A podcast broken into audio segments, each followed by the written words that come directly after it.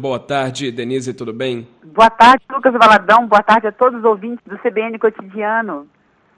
Denise, essa operação, em que consiste, né? O que, que ela vai é, fiscalizar nesses postos de combustível? É, exatamente. Veja, Lucas, nós iniciamos essa operação na segunda-feira.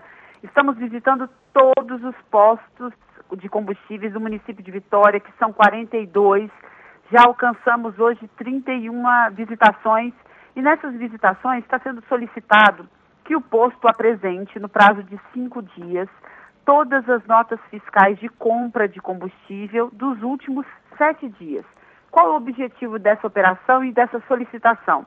Nós começamos a receber denúncias na sexta-feira de que os postos de combustível, tão logo tenha sido anunciado o aumento pela Petrobras, já estavam praticando o aumento nas bombas. A gente sabe que mesmo não vivendo nenhum momento de tabelamento de preços, a gente vive livre iniciativa, liberdade é, de mercado e econômica, segundo a nossa Constituição Federal. Mesmo nessa, nessa situação, mesmo nesse cenário, os postos de combustíveis, e na verdade nenhum outro segmento né, do comércio, podem trabalhar de forma especulativa. Então, se o aumento aconteceu em um dia, naquele mesmo dia não se justifica que o aumento seja repassado ao consumidor. Então, atendendo às demandas, atendendo às denúncias que começamos a receber na sexta-feira e se, e se, prorrogaram por todo o final de semana através do aplicativo do Procon Vitória, nós demos início a essa operação logo na segunda-feira. Entendi. Bom, é, e essa fiscalização ela acontece de que maneira, Denise? Olha, nós fazemos uma visita ao posto, né, a cada um dos postos, entregamos uma notificação que solicita, sete, é, solicita em cinco dias que o posto apresente todas as notas fiscais de compra, quais são os valores que estão sendo praticados, se há desconto no cartão de débito, dinheiro ou se há algum tipo de acréscimo na venda com cartão de crédito, tendo em vista que hoje isso infelizmente é permitido, né? Quais são os valores que estão sendo praticados ao consumidor e o mais interessante, qual o valor aquele posto revendedor comprou o seu combustível.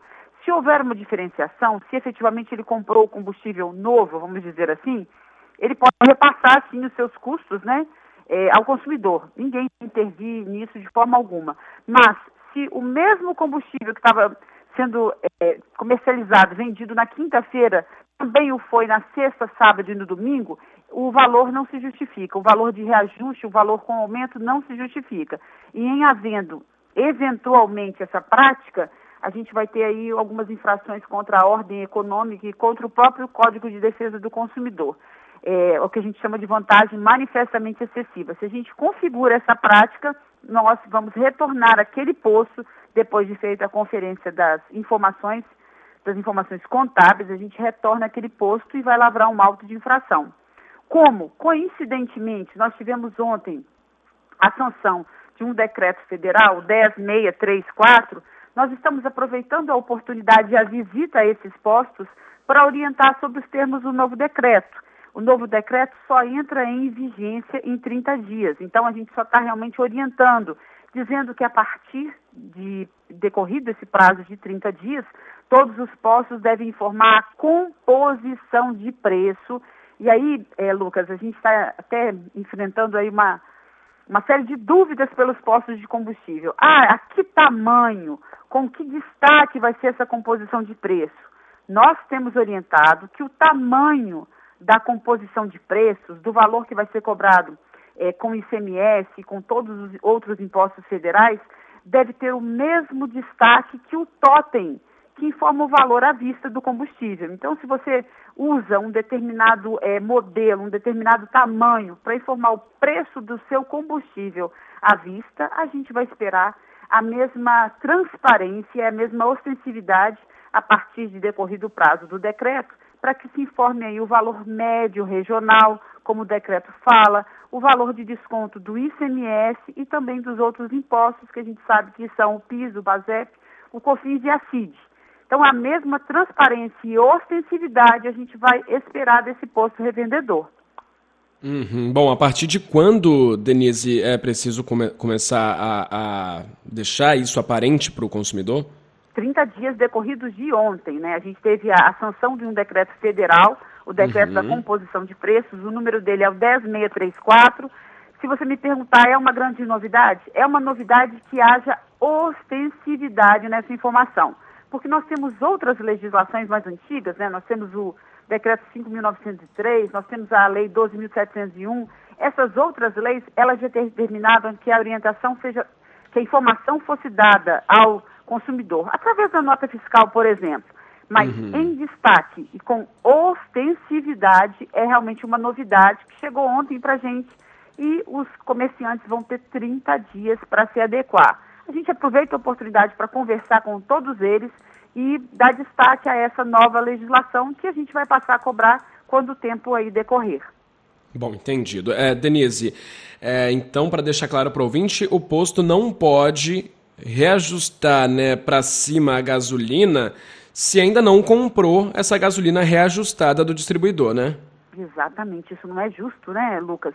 E a gente uhum. até se surpreende com essa prática, com as denúncias que aconteceram, eu não sei se na rádio foi assim também.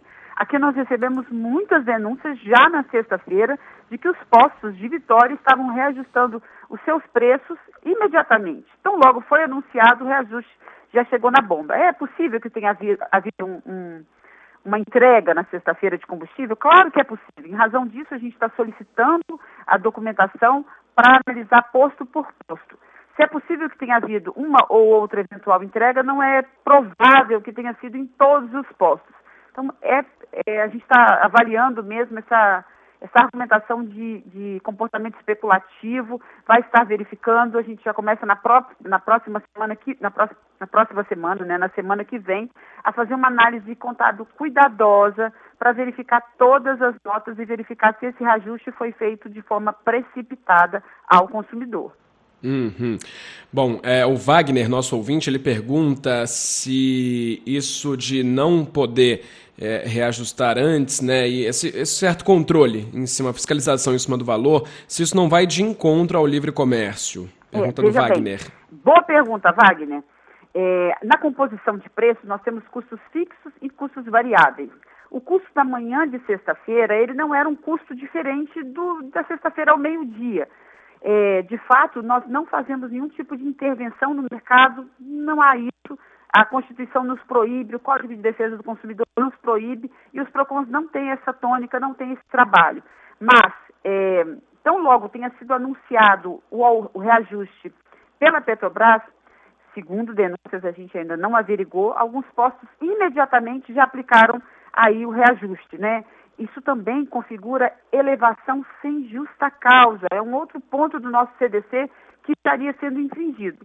Que nós vamos verificar, sempre utilizando os princípios da boa-fé objetiva, buscando as harmonizações na relação de consumo, o que nós vamos observar é se houve essa prática. A gente torce para que não tenha havido, né? Porque seria uma prática ruim, é uma prática que é, que é predatória, é uma prática ruim para o consumidor e também para o comerciante mas, em havendo essa prática, não é intervenção econômica, não, é especulação para o nosso consumidor e o capixaba não, não merece essa prática, né? Uhum. Denise, a senhora tem conhecimento de outros PROCONs municipais que estão também é, aplicando essa mesma fiscalização? A pergunta do Márcio. Não, eu não tenho essa informação, infelizmente fico devendo para o Márcio, ainda não fiz contato com os amigos do, do, do restante aí do, dos municípios, da Grande Vitória, mas infelizmente não posso colaborar com essa informação. Sem problemas. Denise, só para a gente finalizar então, o consumidor chegou no posto para abastecer, o que, que ele deve observar e o que deve acender um alerta ali que pode haver uma infração e enseja, né, é um ensejo para acionar o PROCON para verificar esse posto? Lucas, alguns consumidores são extremamente caprichosos, assim, eles são muito organizados.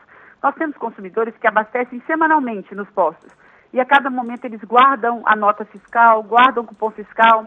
O que nós eh, nos deparamos é um consumidor que abastece com regularidade semanalmente, que guarda as notas e fez uma denúncia na sexta-feira. A gente pede para todos que estejam nos ouvindo que façam dessa forma. E em havendo esse tipo de abuso, você abasteceu na sexta de manhã. Na sexta ao meio-dia você percebeu que foi praticado aí um reajuste. Você faça, é, capture essa imagem, faça uma, uma denúncia através do nosso aplicativo do Procon Vitória. É, é um minutinho que você vai realmente perder, mas vai contribuir aí para toda a coletividade. E faça denúncia no aplicativo, através do canal 156, né, do canal eletrônico 156, ou mesmo solicite um agendamento eletrônico que você pode fazer através do site da Prefeitura de Vitória. Exerça aí todas, todos os canais, todas as oportunidades para estar trazendo essa informação para a gente. Lembrando, a nossa fiscalização, ela trabalha, Lucas, por demanda. O que chega para nós, nós estamos verificando. Algumas coisas são de ofício, mas são minoria. A gente atende a demanda do capixaba e conta com eles, como pôde contar na última sexta-feira, com eventuais denúncias. Denise Zaita, gerente do Procon de Vitória, muitíssimo obrigado mais uma vez. Todas as informações muito bem explicadas para o ouvinte aqui da CBN, Denise. Obrigada, Lucas. Bondade sua. Um grande abraço a você e a todos os ouvintes CBN. Um abraço, uma ótima tarde à senhora. Obrigada.